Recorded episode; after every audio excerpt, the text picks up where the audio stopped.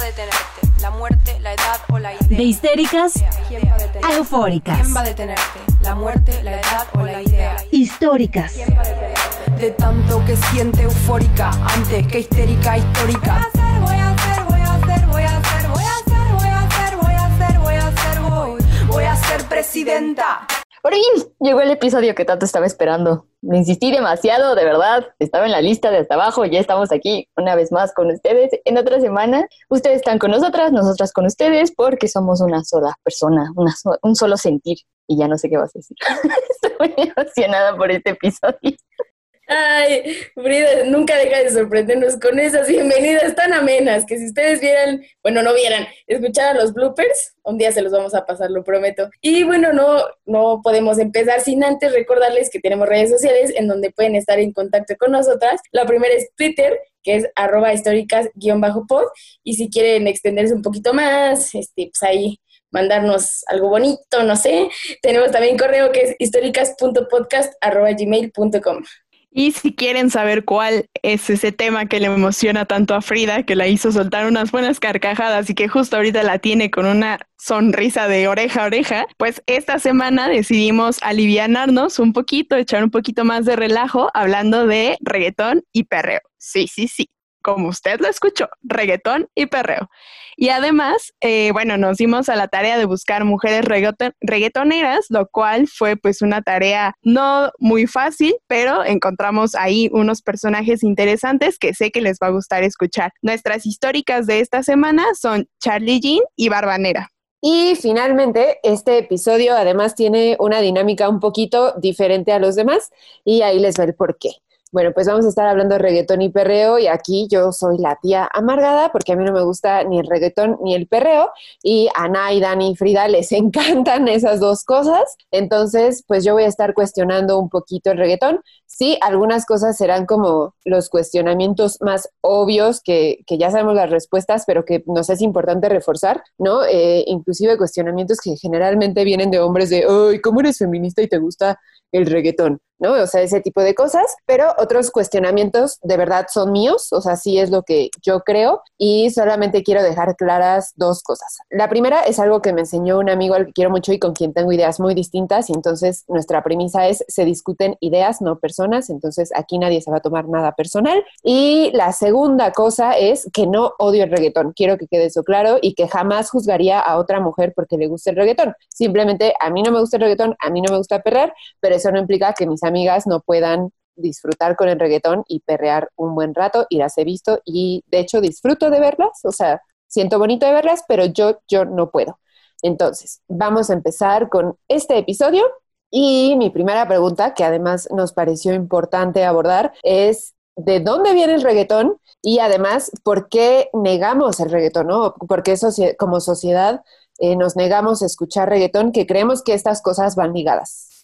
Cuando empezamos a, hablar un poquito de este tema, yo les, les dije que algo que a mí me movía mucho era como hace unos años se negaba el gusto por el reggaetón, ¿no? Incluso podía ser considerado de estos gustos culposos, esto que escuchábamos solamente a solas porque qué vergüenza que los demás me escuchen bailando o cantando alguna canción de reggaetón. Creo que conforme ha pasado el tiempo nos hemos podido preguntar un poquito más realmente de dónde viene el disgusto por el reggaetón de muchas personas o, o que muchas personas manifestábamos y en qué momento empieza a ser socialmente aceptado. Si nos metemos un poquito a investigar, no quiero hablar como mucho técnicamente de esto y académicamente porque es un episodio mucho más relajado, pero para ser concretas, el reggaetón viene de estos barrios como más marginados, viene como también una música de protesta que se bailaba justo en estos, en estos barrios. Y algo de lo que nos dimos cuenta es que el reggaetón empieza a ser socialmente aceptado, como más eh,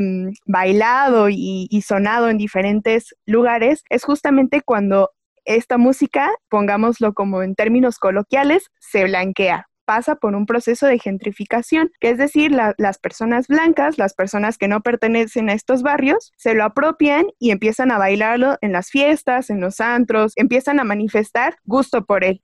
¿No? Entonces es cuando parece que socialmente ya puede ser aceptado porque también ya las personas blancas y privilegiadas también ya les gusta, ya les gusta bailarlo, ¿no? Hay una diferencia entonces, me parece, de clase, de, de raza, de incluso como muy relacionada con, con, el color de piel, ¿no? Puede ser hasta un tema que se discuta desde, desde el racismo, desde el clasismo, y entonces eh, parece que ahora el reggaetón es más socialmente aceptado, muchas personas lo aceptan más porque, bueno, ahora también ya es un gusto de personas blancas. Bueno, y para mí ahí surge otra duda, ¿no? Justamente la reapropiación de esta música o inclusive apropiación de esta música por parte de las personas blancas. Y entonces vemos a gente blanca y a gente que no hacía reggaetón haciendo reggaetón. Y yo ahí sí tengo como, pues, un shock, ¿no? Que cuando está bien apropiarse de algo y cuando no está bien apropiarse de algo. O sea, ¿por qué criticamos cuando Sara, la marca de ropa, se apropia de los textiles indígenas, pero no criticamos a una mujer blanca, llámese, eh, o, u hombre blanco, ¿no? Eh, no sé, llámese Gloria Trevi, Paulina Rubio, que de repente están bailando reggaetón y cantando reggaetón. O sea, ahí hasta cierto punto a mí me parece así como un doble discurso. No sé si,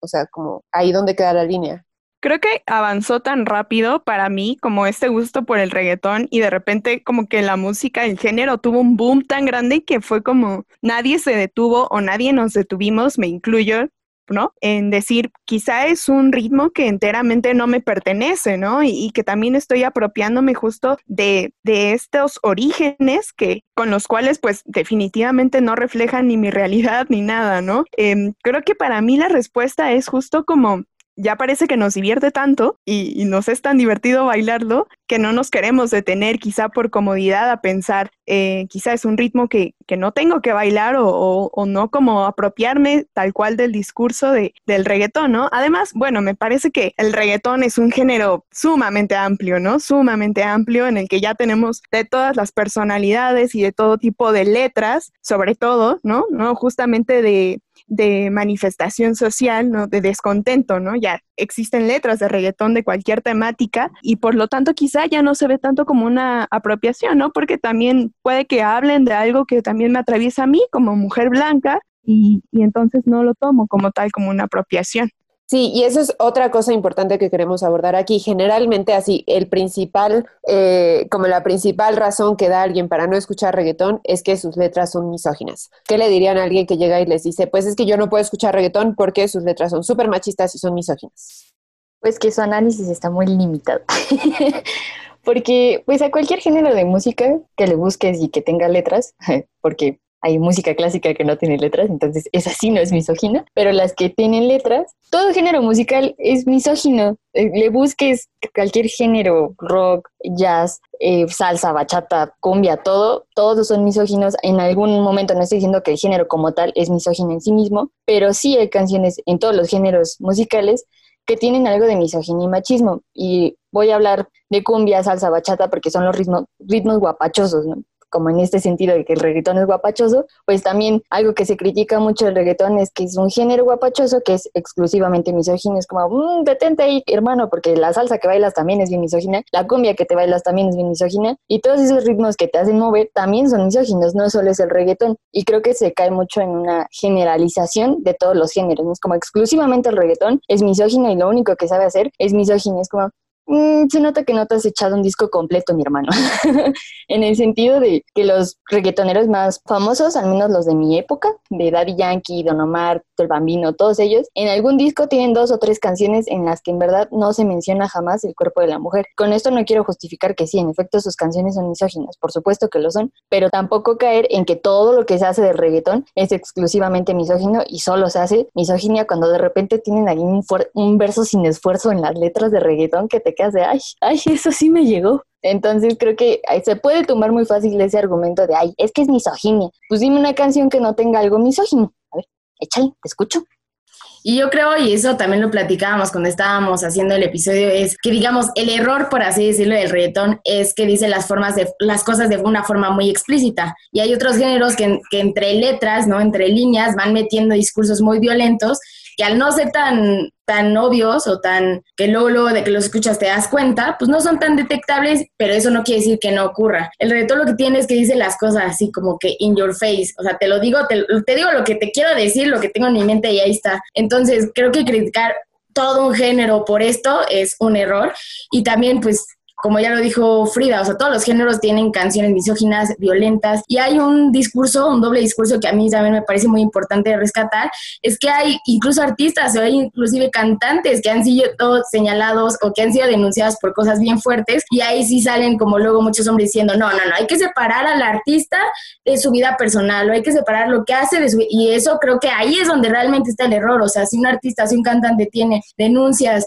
tal cual ya de alguna violencia de género, género, creo que es donde tenemos que estar poniendo ya también el, la atención, no tanto ya, o sea, en sí la música es importante porque la música transforma y es algo que todos escuchamos, pero pues también como que separar al artista de, de su música, ¿no? Creo que eso también es un error. Sí, claro, y, eso es lo que, o sea, es como uno de los principales argumentos, pero al final de cuentas no nos ponemos a analizar otras letras u otros contenidos cuando pues inclusive en inglés y en español seguimos teniendo estos contenidos que son como controladores hacia las mujeres o que son pues violentos, ¿no?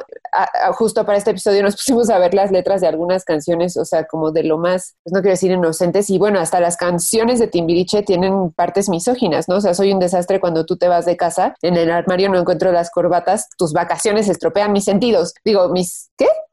Tus vacaciones? Mis latidos y que no, no sé qué no sé qué voy a comer enlatados porque tú no estás. Básicamente, si la morra no está, tú no tragas y tragas pura marucha ni pura atún, maldito inútil. Exacto, o sea, y ni, nos vayamos a la canción de la planta, que es una canción sumamente violenta. Y bueno, por ejemplo, eh, Cascos Ligeros de Alejandro Fernández, que también dice: Ya me di cuenta que tú no sabes de riendas, sientes la silla y no dejas de reparar. Eres tan bronca que cualquier soga revientas, pues te me largas ahora mismo otro corral. Y así hay muchísimas, incluso en inglés, eh, me estaba acordando que en algún punto yo escuchaba mucho Eminem y hay una canción que se llama Stan, que es como un fan le escribe a él y en eso, como él no contestaba porque no le llegaba la carta, el fan termina asesinando a su novia que está embarazada y suicidándose él, ¿no? Entonces hay, hay letras que son mucho más violentas y esas no las criticamos. ¿Por qué no las criticamos? Porque vienen desde la blanquitud y entonces eso sí nos parece, ¿no? Entonces aquí yo les preguntaría, ¿son selectivas con el reggaetón que escuchan y con el reggaetón que bailan? Porque me quedo pensando, tenía una amiga en la prepa que le encantaba el reggaetón y entonces un día le dije, ¿por qué te gusta? ¿no? Y me dijo, es que es bonito y, le puse la canción que estaba escuchando en ese momento y le dije, yo no veo nada de bonito a Dale sin miedo hasta que se rompa el suelo, racatapum, ¿no? O sea, no sé si es la misma canción o no, pero yo no le veo nada de bonito, ni romántico, ni nada. Y, y no sé, a mí me costaba es poesía, urbana, puede ser, pero a mí no, no me llamaba la atención. Entonces, sí, quiero preguntar, ¿ustedes son selectivas y habrá canciones que digan, no, eso yo no puedo bailar porque cosifica a las mujeres? O les vale y pues ya es reggaetón y bailemos. A mí sí me pasó con una cuando recién como que empecé a volver a bailar reggaetón, o sea, como después de, de esa etapa de rockerita, fresita, como que volví a aceptar el reggaetón, sí me pasó con una canción que es la de Cuatro Babies, creo que se llama así, de Maluma, y de repente como que la estaba bailando y la empecé a escuchar y fue como, oh por Dios, esto no está chido, esto no está chido. La dejé de bailar y después regresé a mi casa y, leí la letra y fue como, oh por Dios, espero nunca en mi vida volver a bailar esta canción. Creo que es con la única que me ha pasado que, que para mí sí es como, hasta aquí llega, o sea, como que este tipo de, canciones yo no las acepto y no puedo bailarlas, o sea, porque ni siquiera me siento como cómoda bailándolas, ¿sabes? Como que hay algunas que quizá como que juegan con, con tu lado sexy y es como, ah, quiero bailar esto porque quizá como que nunca lo había bailado, ¿no? Y bailarlo con mis amigas está gracioso, entonces no lo tomo como tal, eh, como digamos, una agresión, puede ser, ¿no? Puede ser como jugando con este lado sexy de las mujeres, pero, o que nosotras como que queremos experimentar con él, pero con la que sí me pasó y que hasta la fecha no bailo y que creo que dejaron de ponerla en muchos lugares fue con Cuatro Babies de Maluma. Es, es muy interesante que digas esto porque esa es otra cosa que he aprendido, ¿no? Las razones por las cuales las mujeres perrean. Ustedes, ¿por qué perrean? A mí me da mucha risa. Hoy busqué el término perreo y me dio muchísima risa saber lo que significa porque de verdad yo no sabía. O sea, me encanta perrear, pero yo no sabía el significado de la palabra perreo. Y en lugar de indignarme, me dio muchísima risa porque dije, yo en mi ingenuidad diciendo, ah, sí, me encanta perrear, pero perrear se, se refiere o se le dice perreo porque Se supone que ese baile imita el, los movimientos de la posición del perrito cuando estás teniendo sexo. Se supone que por eso es perrear. Pero a mí me dio muchísima risa porque yo jamás he visto a nadie bailar de esa forma. Es como que creo que con nosotros, nosotras mujeres, en el entorno en el que yo me desenvuelvo, bailando con puras mujeres y decimos que perreamos, es como puro estilo libre y haz lo que quieras con tu cuerpo. Por eso me dio muchísima risa lo de perrear, como nada que ver con lo que yo conozco de nuestro baile o de cómo nos expresamos a través de nuestro cuerpo. Y la razón por la que yo en lo personal perreo, o digo que perreo es porque o bueno, que me encanta el perreo así tal cual, es porque yo encuentro una liberación tremenda con, con, mi cuerpo. O sea, yo aprendí a reconocer mi cuerpo a través del perreo, porque yo lo negaba muchísimo, negaba sus movimientos, hasta lo, lo ocultaba demasiado. Creo que Dani y nadie pueden ser testigo de eso, de cómo yo siempre usaba suéteres enormes porque me daba muchísimo pudor mi cuerpo y si mi cuerpo me da pudor, imagínate moverlo. Entonces, para mí llegó un punto en el que yo estaba harta de decir, es que yo quiero bailar. Desde chiquita yo tenía muchísimas ganas de bailar y no podía bailar porque me iban a tachar de puta, de zorra, de es que eso no es para las mujeres bien. Todos los estigmas eran sobre encima de las mujeres que les gusta perrear y sobre todo yo encontré como una, una catarsis para sanar como muchas tristezas que yo traía y yo siempre que digo perrear es como sacudir mis tristezas porque ya, ya no las aguanto y muevo mi cuerpo y ya me encuentro muy, muy feliz perreando con mis amigas porque sé que estoy habitándolo y que puedo seguir moviéndome, ¿no? Que la tristeza no me paraliza, que puedo seguir moviendo y por eso yo como que, ah, sí, perreo, perreo, sí, me vuelvo loca. Y porque es una liberación total de tu cuerpo en cómo, cómo lo mueves, que nadie te está diciendo cómo moverlo, porque en cualquier baile de pareja, el que te guía es el hombre, ¿no? Entonces, en todos los géneros he encontrado una limitante y además porque siempre me dijeron que yo no sabía bailar y eso también me cohibía un buen, de que, pues es que para qué bailo si se van a burlar de mí, me van a decir que no sé bailar y aparte necesito pareja. Y si no tengo novio, pues ya, me resigné a estar sentada en toda una fiesta. Y en el, en el perreo, pues no, es tú solita con quien quieras y haz lo que Diosita te dio a entender y muévelo como tú sabes hacerlo. Y por eso yo soy como muy fan del perreo y lo voy a defender a diestra y siniestra porque ahí es cuando yo me encontré con mi cuerpo y dije, ¿saben qué? Y estoy harta de que me digan cómo me tengo que mover, cómo me tengo que vestir y con quién me tengo que mover. Ya, bye, ahí se quedan. Y si vieran a Frida perrear hasta el suelo enseñando calzón, le vale. O sea, ella, Frida deja de ser Frida en el momento en el que le ponen una canción. Pero sí, yo me identifico mucho con eso. Algo que también les contaba cuando estábamos haciendo la escaleta era que yo desde chiquita, o sea, lo veía como algo normal, o sea, desde los 7, 8 años ahí veías a Nay en las, en las kermeses de su primaria bailando reggaetón, porque a mis amigas a mí nos gustaba y ustedes podrán decir como, ¿por qué te gustaba desde esa edad? Pues porque, o sea, a esa edad yo no entendía las letras claramente, yo no lo bailaba porque decía, dale mami, dale, porque pues para mí eso no tenía sentido. A mí lo que me gustaba era el ritmo y siempre, siempre para mí el ritmo no sé, ha sido algo que luego, luego como que mi cuerpo dice, ay, pero claro que sí, eso era de mover el culichi. Para mí ha sido eso, se los prometo desde el principio, para mí ha sido como que mi, mi cuerpo solito despierta. Y en este sentido yo creo que la música es súper diversa, o sea, la música o sea, en, la música puedes encontrar lo que tú quieras, para todos hay, y cada quien puede tener un género favorito, ¿no? A mí siempre me gusta el ritmo del perreo. Ahí ya está, como decía, ¿no? En el perreo hay tipos de perreo. Hay perreo cerdote o marranote, que es el que a mí me gusta y así yo lo denomino. Como el acá, como con unos este, sonidos como más, este, no sé cómo denominarlos, como más, pues sí, yo le, le denomino perreo marranote. Y hay otro perreo que es hasta, hasta cursi, ¿no? Que escuchas las letras y dices, no manches, qué, cosa, cachondo. Exacto, es como bien romántico, que es que para que se lo dediques a tu novia o que porque ya te dejaron, o sea, el reggaetón no son solo las letras de mami, dale mami, sino es el ritmo como tal. Y pues yo no me aferro al perro solo por la letra, ¿no? Hay muchas letras que sí, igual cantas en el, en las fiestas bien con un buen de, pues, de flow, ¿no? Pero no tiene que ver solo eh, el hecho de las letras, que si bien a veces sí te identificas, hay cosas que pues no, o sea, a mí lo que me gusta de esa canción es el ritmo, lo que diga la canción no me importa.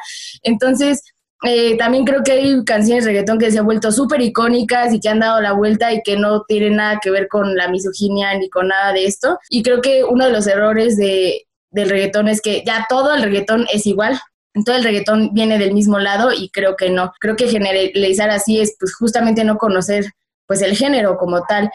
yo, a mí me encanta, o sea, me encanta lo que hace el perreo en mí, me encanta moverme, me encanta, o sea, no puedo escuchar una canción de perreo sin moverme. Y últimamente me encanta cómo el perreo me ha relacionado con mis amigas, ¿no? O sea, y esto con, con Dani, con, con Frida. O sea, para mí, yo perreo porque yo me siento bien y me gusta relacionarme con, con amigas que se sienten igual de bien que yo. Solo quiero hacer aquí una aclaración, sobre todo como para las personas más adultas, por así decirlo. Existe una, o sea, porque tú hablas como de la música del perreo. ¿La música del perreo es el reggaetón? O sea, ¿son lo mismo? Porque hablas de ello como indistintamente, o son cosas distintas.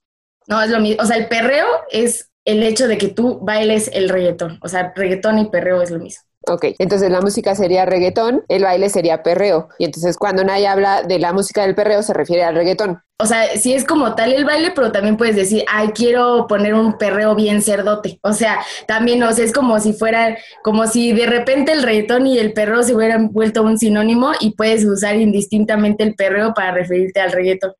Yo creo que también especificar qué es la música del perreo está chido porque de repente hay reggaetón que no es como tan movido, o sea, es, es reggaetón, pero es como más, no sé, como para ir cantando, o sea, como, sí, justo como para justo antes de bailar, y el, el del perreo ya es como específicamente para que la gente se levante a mover su culito, o sea, específicamente para eso, ¿no?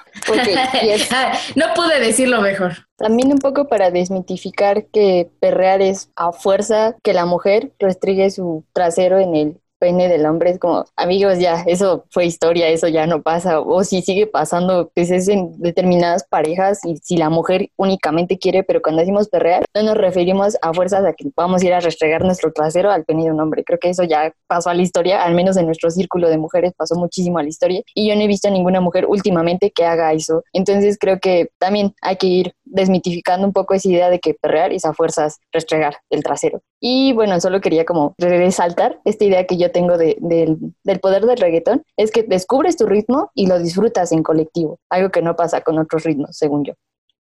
Bueno, entonces la siguiente pregunta, que ya pues sí es un tanto obvia, es, ¿las feministas podemos perrear? Y nuevamente yo volvería a incluir el perrearían a toda la música, perrearían, perrearían con música misógina, por ejemplo. Pues bueno, en primer lugar, yo creo que las feministas podemos perrear. Eso será muy gracioso.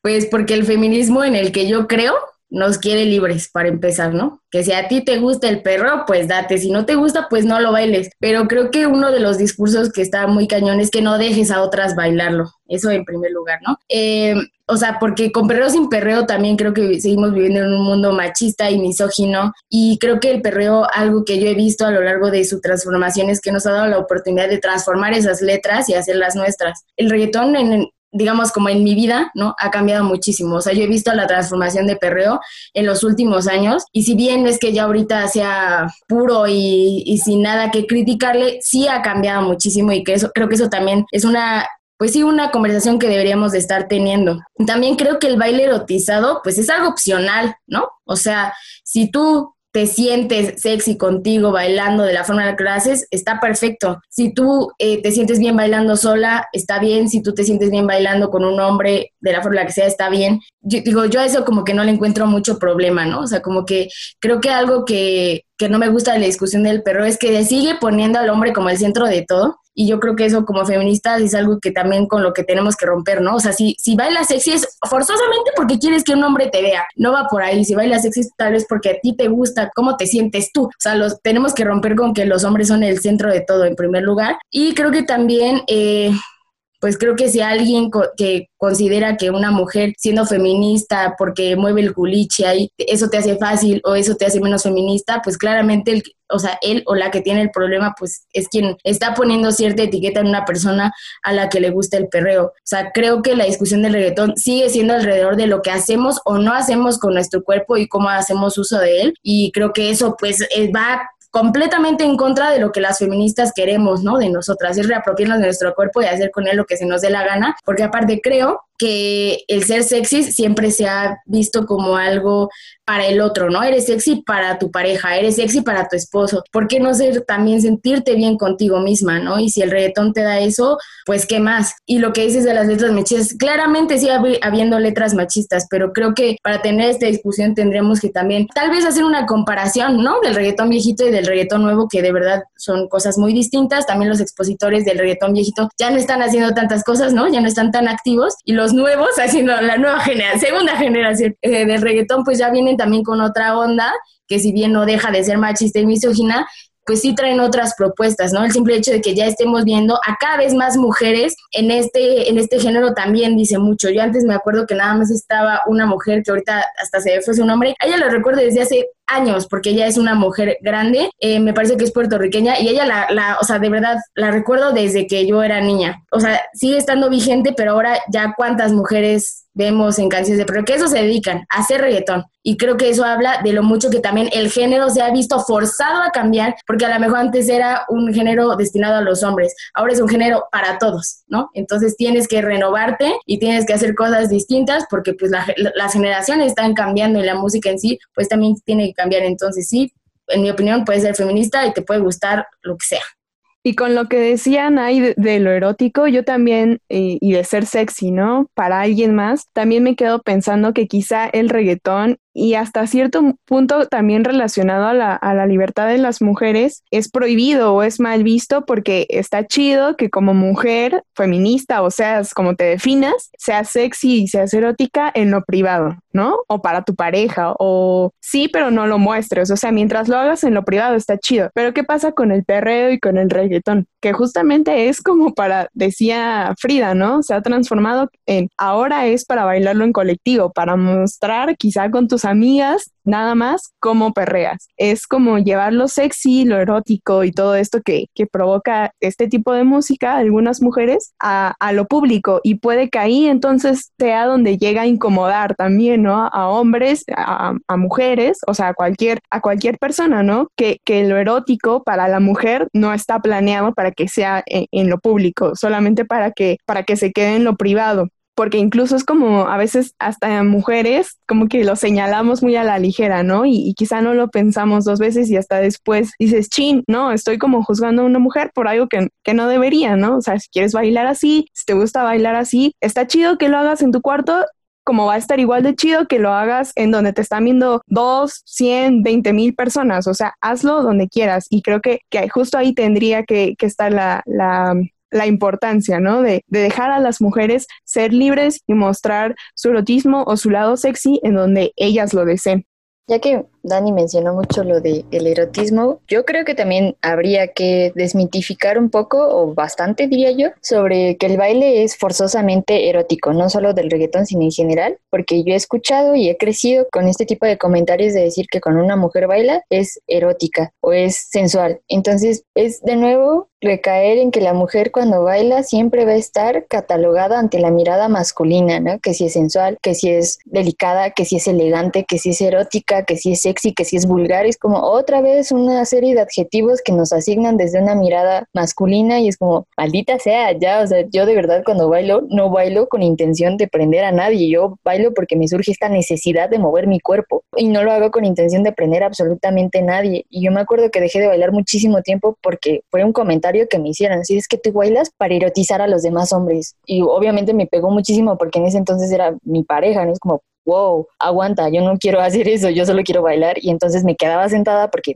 bailar era erotizar. Entonces, creo que tenemos que ya ir mucho más allá de dejar de concebir el baile como algo forzosamente erótico. Y sobre todo aquí creo que cabe mucho incluir la heteronormatividad porque el baile desde la heteronormatividad como la mujer es la que se mueve más entonces es la que se lleva toda la carga de adjetivos y es como a ver hombres ustedes también pueden, pueden bailar entre ustedes saben o sea dejen de hacerse los aliados y decir que les gusta el perreo pero nada más les gusta estar de espectadores. Ustedes también pueden mover las caderas también pueden sacudirlo también lo pueden dar hasta abajo y no se va a ver erótico, pero creo que la razón de lo que se ve erótica es erótico en las mujeres es porque los hombres no lo hacen. Entonces, yo creo que ahí está la raíz de poder deserotizar el baile y que por favor los hombres se atrevan a perrar y que no solo se pongan la etiqueta de me gusta el perreo para conectar con las morritas, como, hijo, si te gusta el perreo, dale y le das con los hombres, no, no solo con las mujeres, porque creo que les da pavor perrear entre hombres, como, güey, no te vas a embarazar, te lo juro. Entonces, ahí iría mi comentario sobre, por favor, dejemos de erotizar todo el movimiento del, del cuerpo femenino, sobre todo.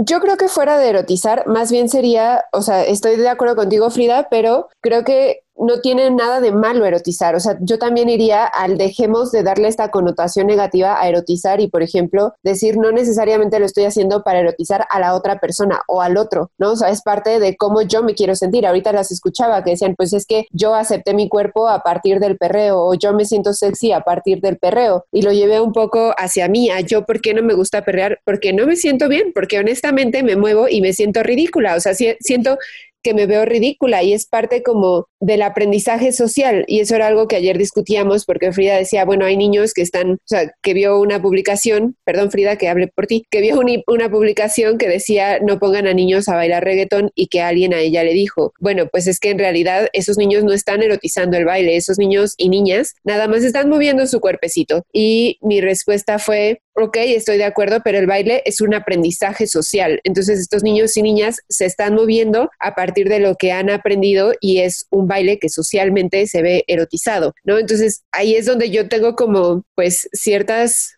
como un choque mental donde digo hasta qué punto estoy siendo súper conservadora y hasta qué punto estoy siendo crítica. No lo sé, pero algo que eh, hoy me dijo un amigo fue, piensa en todos los videos de los niños o niñas que están bailando reggaetón con los pasos que conocemos de reggaetón. Normalmente hay una persona adulta que se está riendo de ese niño o niña porque nos causa hasta gracia el ver estos niños así. Entonces yo iba un poco como a no dejemos que sea lo único que sepamos del baile, o sea, que haya como formas más libres de baile y que no solamente sean estos pasos de perreo que se han establecido en los últimos 20 años, ¿no? Se me ocurre, sino que tengamos como formas, pues sí, más libres de bailar y justo hoy veía a, una comediante que sube videos bailando. Y la veía bailando y dije, la verdad es que así sí me dan ganas de bailar, o sea, sí me contagia el baile, cosa que con el perreo rara vez me sucede. Entonces, bueno, ahí otro de los puntos. Y la siguiente pregunta que es creo que lo que a mí más, no voy a decir me preocupa, pero o sea, lo que más me cuestiono es a quién le damos dinero cuando estamos poniendo una, o bueno, a quién le dan dinero cuando están poniendo una y otra vez una canción de reggaetón que es machista. O sea, porque si bien puede que de repente ya dejemos de escuchar estas canciones misóginas, estas canciones machistas, pero siempre hay detrás como esta cultura de la cosificación de las mujeres. O sea, al final de cuentas es algo que se reproduce mucho y yo sé que estoy generalizando y que no sucede con todas las personas que hacen reggaetón, que hay cantantes que no lo hacen, pero entonces yo ayer preguntaba, ¿a quién le están dando dinero? O sea, ¿están conscientes que por cada clic que ponen en esa canción, eh, no sé, una canción de Maluma es o a Bad Bunny, cada vez que estamos poniendo una canción de estos artistas, les estamos generando ganancias, no solo a ellos, sino también a sus productores y a sus managers, y que a final de cuentas es una industria que, eh, si bien hay mujeres, y según la investigación que hice, porque sí hice mi chamba, hay mujeres desde sus inicios, ¿no? O sea, desde los inicios del reggaetón, por ejemplo, estuvo Lisa M y Francesca, que son mujeres que fundaron las bases también del reggaetón. En general, es una industria que está controlada también por los hombres y que sigue reproduciendo esto, ¿no? Entonces, aquí le estamos dando dinero y que le permitimos reproducir estas hasta las imágenes, ¿no? De tener discos con las nalgas de mujeres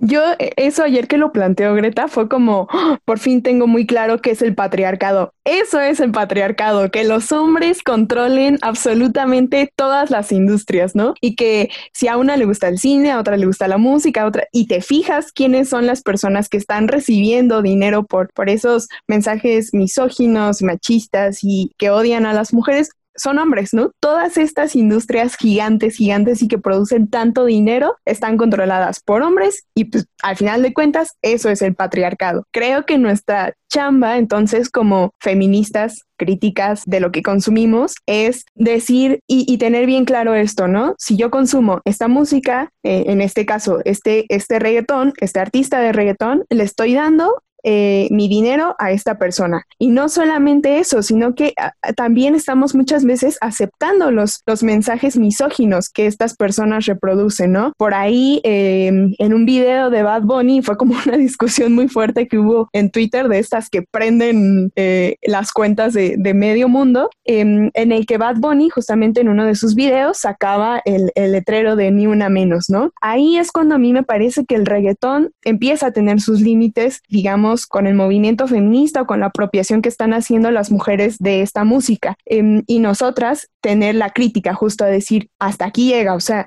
puedo bailarlo, puedo disfrutarlo, pero no voy a aceptar que capitalicen o que lucren con, un movimiento social, ¿no? Con, con, mi movimiento social. Creo que son dos cosas muy, muy diferentes, ¿no? Que tienen que ir bien separadas y que nosotras justo deberíamos de ser críticas a la hora de consumirlo, ¿no? Decir, bueno, quizá sí estoy escuchando a este artista porque me hace bailar, porque me gusta su música, porque me gustan los sonidos que ocupa, pero voy a ser crítica y voy a saber hasta dónde puedo aceptar su música y los mensajes que él envía.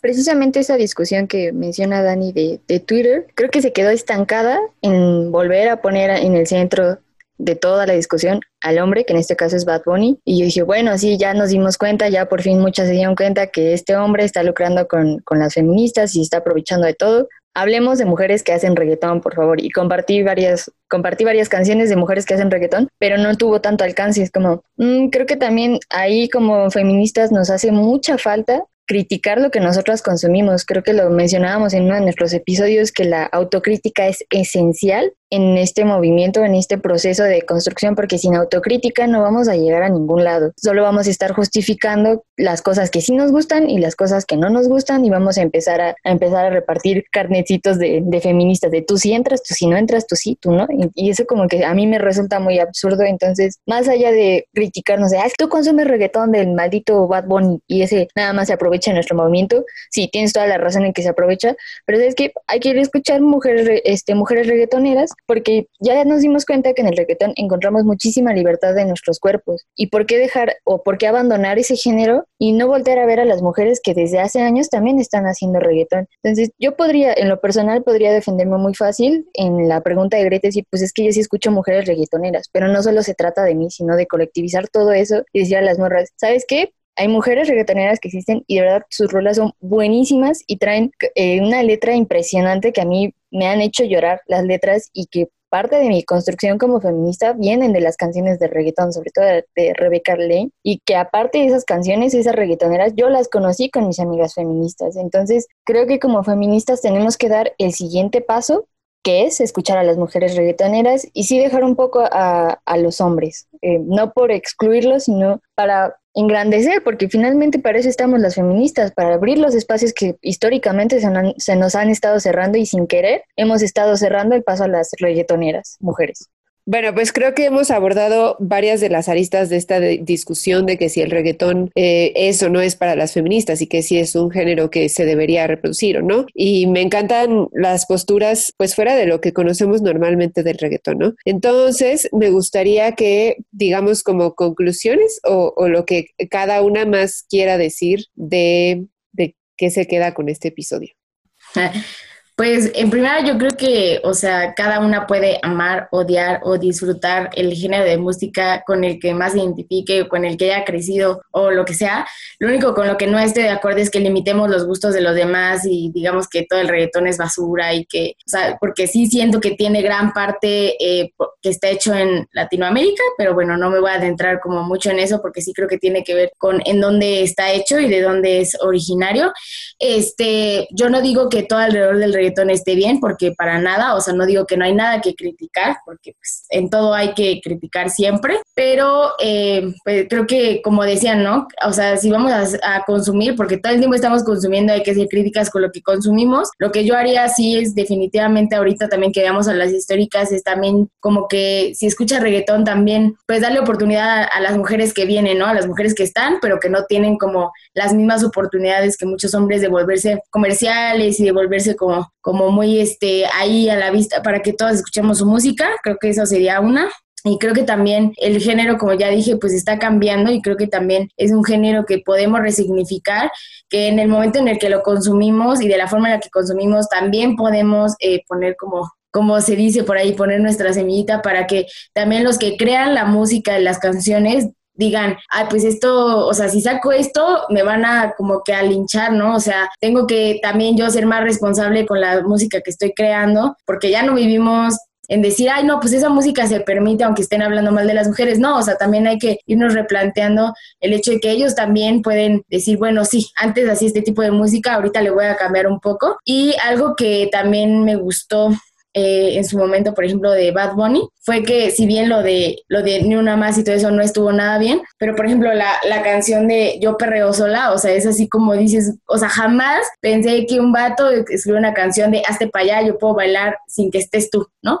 Eso, pues yo, eso es algo con lo que también me quedo, algo que también me gusta mucho y que pues hay que ser críticas con todo, pero pues si vamos a hacer críticas hay que ser con toda la música, ¿no? No nada más con un género que ha sido siempre estigmatizado. O sea, si vamos a hacer críticas, pues con todo y, y está chido. Y ya escuchen mucho reggaetón y perren en su cuarto o donde quieran. Yo justamente me quedo con esto, ¿no? Ya abandonar por completo esta superioridad moral que dio muchas veces la música o que, que dio en un tiempo y que, que, ahorita que yo la pienso, o sea, yo la ejercí, ¿no? Y es horrible, es un momento de mi vida del que yo me arrepiento muchísimo dije, o sea, hasta la fecha digo que qué persona tan nefasta fui como al estar juzgando lo que a otras personas les gusta, ¿no? ¿Qué me importa a mí los gustos de otra persona? Que cada quien baile lo que le gusta, lo que le hace ser feliz, ¿no? Eh, yo más que nada me quedo con eso también eh, un poco lo que decía Nay, ¿no? Si, vamos a hacer críticas, seamos críticas con todo, no, no solo como con estos géneros que vienen de los barrios de, de, Latinoamérica y que quizá no están tan endiosados o tan alabados como otros géneros y como otros artistas. Otra cosa que, que a mí me deja este episodio y, y, que yo digo, y quizá a mí hasta me hacía falta era eh, dar el siguiente paso, como decía Frida. Bueno, ya decidí, ya tengo la libertad y defiendo esta libertad de bailar lo que me gusta, pero ahora voy a dar el siguiente paso y que es escuchar a más mujeres, ¿no? Escuchar a más mujeres, buscar más reggaetoneras, intentar quizá bailar un poco más su música, porque es también como parte de, la sororidad, ¿no? Que podemos ejercer. Tú me estás haciendo música bien chida, libre de mm, mensajes misóginos, libre de como todos estos eh, de estas letras tan horribles que permearon durante tantos años y pues yo te ayudo reproduciéndolas, poniéndola con mis amigas, perreándola con mis amigas y pues así más gente te va conociendo. Entonces eso es básicamente con lo que yo me quedo y, también insistiendo, ¿no? En que dejemos a, la, a, las personas actuar con libertad y que decidan cada quien lo que le gusta bailar y lo que no le gusta bailar, ¿no? Na, nadie tiene como esta varita mágica de decir tú estás bien y tú estás mal y lo que yo digo está bien, ¿no? O lo que yo bailo o lo que yo escuche está bien y lo que tú decidas bailar o escuchar está mal. Entonces ya como que abandonemos esa superioridad moral tan horrible que existió durante tantos años.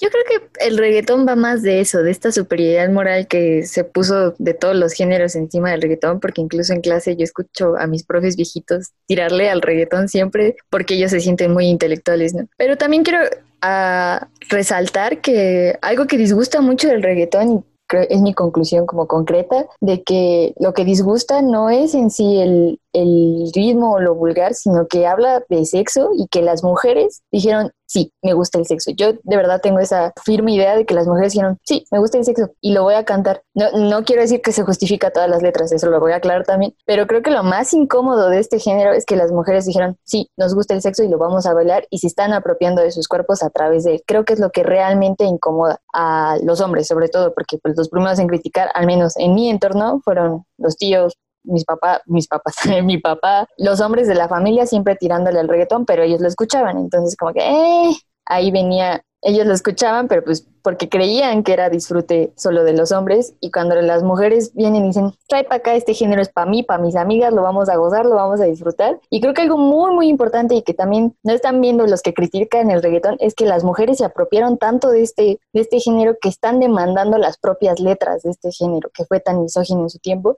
Igual yo sé que la canción de Bad Bunny en su video la cagó horrible, bueno, metió la pata durísimo, pero la canción en sí misma es buena en el sentido de lo que está diciendo Y a mí lo, con lo que yo me quedo es como, a Bad Bunny lo escuchan muchísimos hombres y que hombres estén escuchando ese tipo de letras diciendo, ¿sabes qué? Para bailar con una mujer necesitas su consentimiento. A mí con eso ya es como gracias, porque yo jamás lo escuché en ninguna canción de cumbia, en ninguna canción de salsa, en ninguna canción de, de rock, en ninguna. He escuchado que a los hombres se les diga, necesitas el consentimiento de la mujer. Y no es la primera, no por defender la canción de Yo Perreo Sola, la verdad casi no la escucho, pero en muchísimas otras empieza a hablar del consentimiento de la mujer en este tipo de bailes y en las interacciones sexoafectivas. En el reggaetón es el único lugar donde yo las he encontrado, igual porque yo escucho más reggaetón, pero creo que también están dejando mucho de lado que las mujeres, de alguna forma de consumirlo tanto, están dictando qué se debe poner en esas letras y es a mí eso se me hace poderosísimo, algo que jamás había ocurrido que una mujer domine el territorio de algo que era totalmente masculino.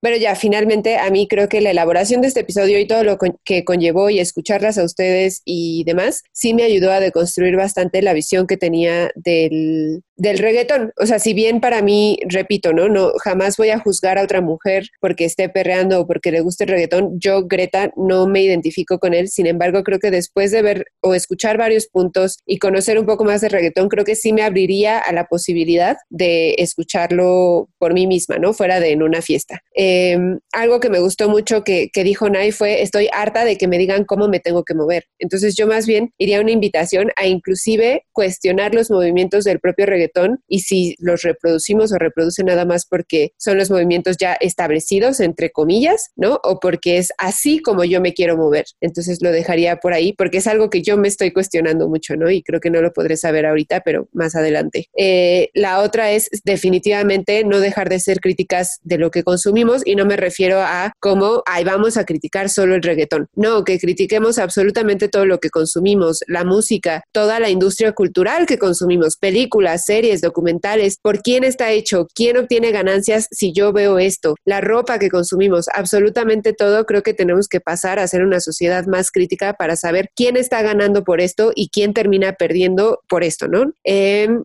por otro lado, ahorita que hablaban de, del Yo Perreo Sola de Bad Bunny, yo ahí tengo opiniones encontradas, honestamente, porque me parece un feminismo mercantilizado. O sea, me parece un hombre utilizando estrategias feministas para obtener clics. Y a final de cuentas lo logró porque es una canción súper famosa, es una canción que hasta quienes no nos gusta el reggaetón la conocemos y tal vez no sabemos de quién es. Y ahí digo que tengo opiniones encontradas porque por un lado, pues él está ganando con esta, con, con el feminismo, ¿no? O sea, él está lucrando con el feminismo, pero por otro lado puede que haga llegar el feminismo y estas ideas a mujeres que normalmente no lo escucharían. Entonces ahí sí tengo pues opiniones muy encontradas al respecto. Por otro lado, aprendí que no todo el reggaetón es misógino. Yo sí tenía esta idea de que todo el reggaetón hablaba de sexo o pues sí, hablaba de sexo. No todo el reggaetón habla de sexo y si habla de sexo, no necesariamente tiene que ser misógino. En estos días aprendí que hay reggaetón hasta de protesta, ¿no? Hay reggaetón que habla justo de lo que ahorita decía Frida, del consentimiento de las mujeres, de yo voy a bailar contigo, pero porque baile contigo no significa que voy a acabar en la cama contigo. Y eso está súper padre, ¿no? O sea, como que ya estamos hablando de estos temas a través de la música y como bien lo dicen, no hay otra música que lo aborde de esa forma. Y eh, pues me quedan dos puntos más. El primero primero es que sí es necesario promover el trabajo de otras mujeres, porque, por ejemplo, yo como mujer que no escucho reggaetón, las únicas personas que se me vienen a la mente son hombres, ¿no? Entonces sí necesitamos promover el trabajo de, otras mujeres, sea de lo que sea, nuevamente, de lo que sea que consumamos. Y creo que, o, o por lo que he aprendido estos días, que son las mujeres quienes están haciendo el reggaetón crítico, el reggaetón que tiene las letras interesantes y que fuera de si ellas están lucrando con ese feminismo o no, están posicionando esos mensajes porque es su realidad, lo están, a ellas las encarna esa problemática, a diferencia de Bad Bunny, por ejemplo. A ellas las encarna el yo bailo sola y si así lo quiero, el yo si no quiero no me acuesto contigo, el yo bailo porque es mi cuerpo. Entonces, sí, escuchen a mujeres, no importa si es reggaetón o si es cualquier otro género, hay que consumir más mujeres porque tenemos que impulsarnos entre nosotras. Y ya para terminar, les digo que con unas cubas sí perrearía con ustedes. Fin. Ay, qué fina saliste. Yo una caguama ya. Cubas. Bueno, o sea, me refería con unas cubas encima, con unas, es que no sé si sería una caguama o caguama y media, por eso mejor preferí medirlo en cubas. Pero bueno, con un poco de alcohol probablemente en un inicio sí necesitaría alcohol, más adelante probablemente no, pero bueno, estoy abierta a deconstruirme en cuanto al reggaetón y estoy abierta a bailar con ustedes reggaetón una vez que acabe esta cuarentena. Vamos a subir el video de Greta perreando. quiero aprovechar rápido el espacio justamente por lo que hablaban de Yo Perreo Sola, porque yo también tengo eh, opiniones encontradas con esa canción y justamente es porque voy a aprovechar el espacio para mencionar a Nessie, la rapera que participa en esa canción y, parte de como mis opiniones encontradas con esta canción es porque Bad Bunny o su disquera, no sé quién haya sido, no la reconoce y no ponen el nombre de ella en la canción, ¿no? Siendo que es como una parte muy importante dentro de ella. Pero bueno, dada esta aclaración y este reconocimiento a esa gran rapera, ya podemos dar paso a la histórica. A ver, Nay, ¿a quién nos trae? Pues todo bellacoso, pero sin acoso. Esa canción también es muy buena. Bueno, eh, hoy les traemos un episodio como por así decirlo, especial porque les quisimos dar el espacio a dos mujeres que están incursionando en el reggaetón, así que hoy no va a haber una histórica, van a haber dos, porque nos parece que es muy importante, o sea, reconocer el trabajo de las mujeres y, saber que hay mujeres en México haciendo reggaetón. Entonces, la primera se llama Charlie Jean, que es una morra que yo no conocía, y pues aquí está, ella es de la Ciudad de México, tiene 25 años, y pues eh, por lo que leí es que ella se destaca por mezclar el reggaetón con otros géneros, con hip hop, con dembow y con muchos otros. Ella dice que comenzó en el reggaetón como un hobby, ¿no? Ella eh, tuvo la, o sea, estudió la carrera de Relaciones Internacionales en la UNAM, ella es de la Facultad de Ciencias Políticas, es una hermana de la ciencia política y bueno, ella dijo que siempre ha sido como muy ñoña y que por eso decidió estudiar esa carrera, pero pues su hobby siempre fue como el reggaetón. Eh, le dedicaba mucho tiempo a la escuela, pero para ella su eh, la música, el hacer música, pues era su válvula de escape. Entonces ella desde la secundaria ya escribía sus canciones, pero fue hasta la prepa que comenzó a grabarla, ¿no? De forma, pues digamos, como principiante, hasta que se dedicó de lleno ya estando en la universidad. Ella dice que su inspiración es una chica que se llama I Am DDB que es una morra que está en Londres y pues es como su inspiración, ¿no? Morras inspirando morras, claro que sí. Y pues pueden eh, ponerle ahí en YouTube. Tiene canciones, una de sus canciones se llama Vete, la otra se, va, se llama Booty Shaker, Pistolas y Rosas. Bueno, ahí tiene un poquito de todo. Yo ese es como un reggaetón que es, eh, no es como reggaetón del marranote que yo les contaba, es como un reggaetón que sí tiene, digamos, inspiración de otros géneros, pero pues vale la pena que le demos chance y que lo escuchemos y si les gusta, pues ahí para que le anden dando reproducciones. Ahora, algo que me voló la cabeza, vamos con la siguiente histórica, es que muchas veces damos por sentado en que en nuestra ciudad, ¿no? En nuestra Toluquita la Bella no hay talento, ¿no? Asumimos que el talento siempre está en otro lado y no de donde vivimos.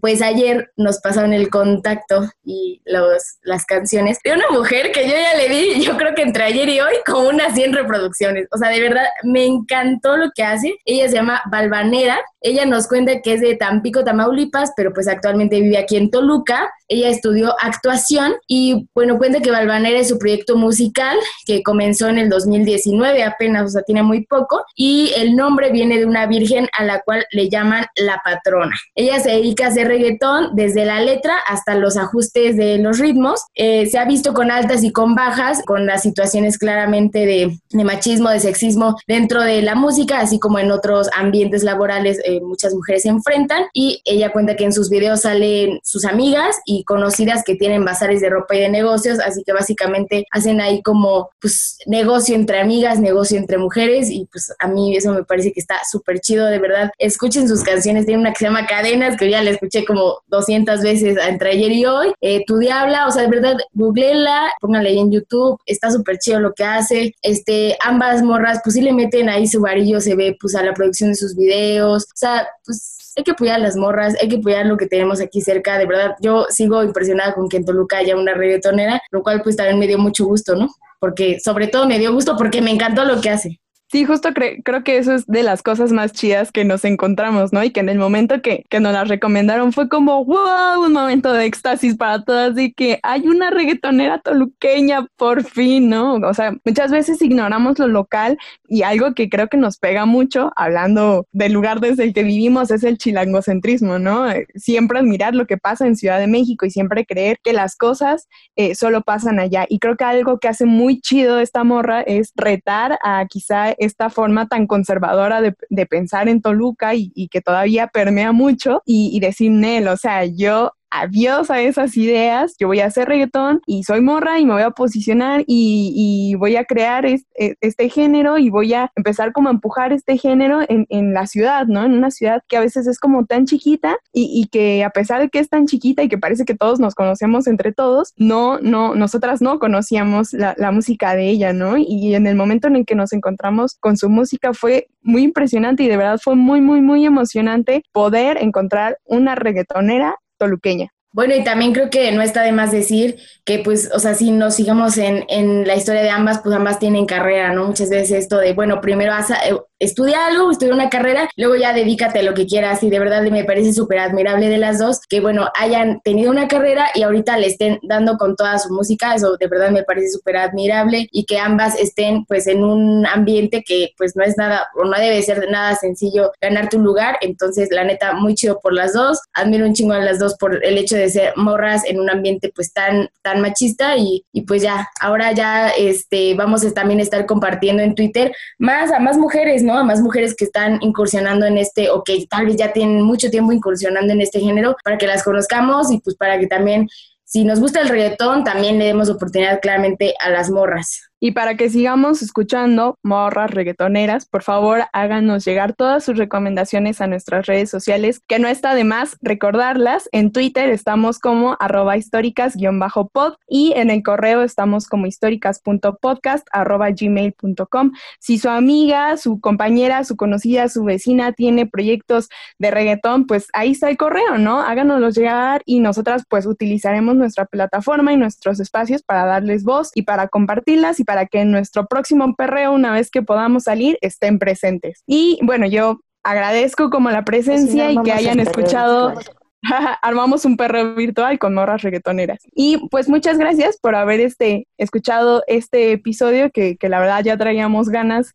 eh, como de soltar un poquito todo lo difícil que habíamos hablado y que nos sirvió para relajarnos un poquito. Y las invitamos a escucharnos la próxima semana con una temática que igual está un poquito densa. Esperemos eh, abordarla igual con, con, la mayor empatía y en la mayor madurez también posible. Y bueno, la próxima semana hablaremos de diferencia de edad y pedofilia. Así que nos escuchamos dentro de ocho días. Bye, perren solas. perren frente al espejo. Bye. Históricas. Tu compañía sonora y sorora.